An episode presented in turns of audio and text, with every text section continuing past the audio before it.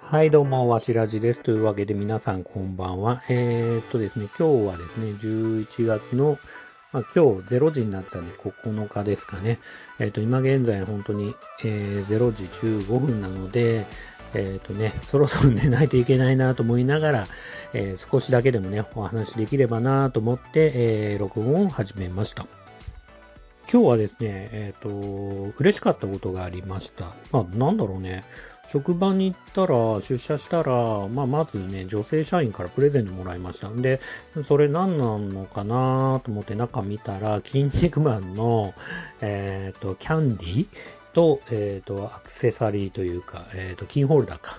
キーホルダーでした。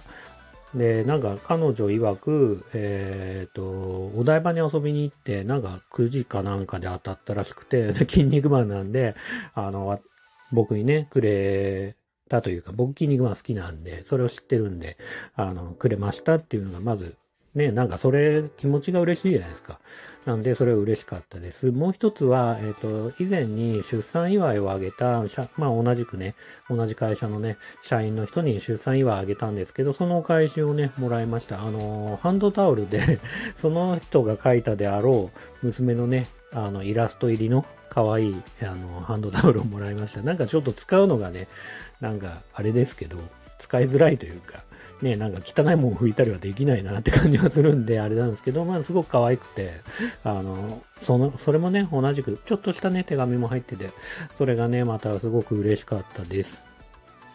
あと今日は、えっ、ー、と、まあ仕事はぼちぼちだったかなと思うんですけど、まあある程度こう、そうですね、仕事も、えー、と、いろいろね、ちょっと今忙しい時期だったんで、バタバタしつつも、なんとなくね、終わりが見えてきた気もするんで、ちょっとね、明るい兆しが見えてきていいかなっていう感じはしますね。うん。あと、えっ、ー、と、家に帰ったら、えっ、と、息子とね、娘がね、なんか塗り絵をやってたんですよ。あんまりね、息子はあんまり絵描かないんで、僕は絵描くの大好きなんですけど、息子はね、あんまり絵も描かないし、塗り絵なんてね、全然やらないんですけど、なんかね、二人ともね、何をきっかけかわかんないですけど、塗り絵をしてて、で、僕もね、ちょっと参戦して、まあ、色を塗ったらね、すっごい僕がハマっちゃって、僕さっきの時間までね、ちょっといろいろ塗り絵をやってたぐらいなんですけど、楽しかったですね。久しぶりにやる塗り絵はね。うん。やっぱね、手書きっていいなーって、やっぱり思いますね、個人的にはね。まあ、手書きである分ね、修正がもう効かないし、難しいのは事実なんですけど、まあ、もう、そうですね。それがまたね、味というかね、あの、いいんじゃないかなっていうふうには思います。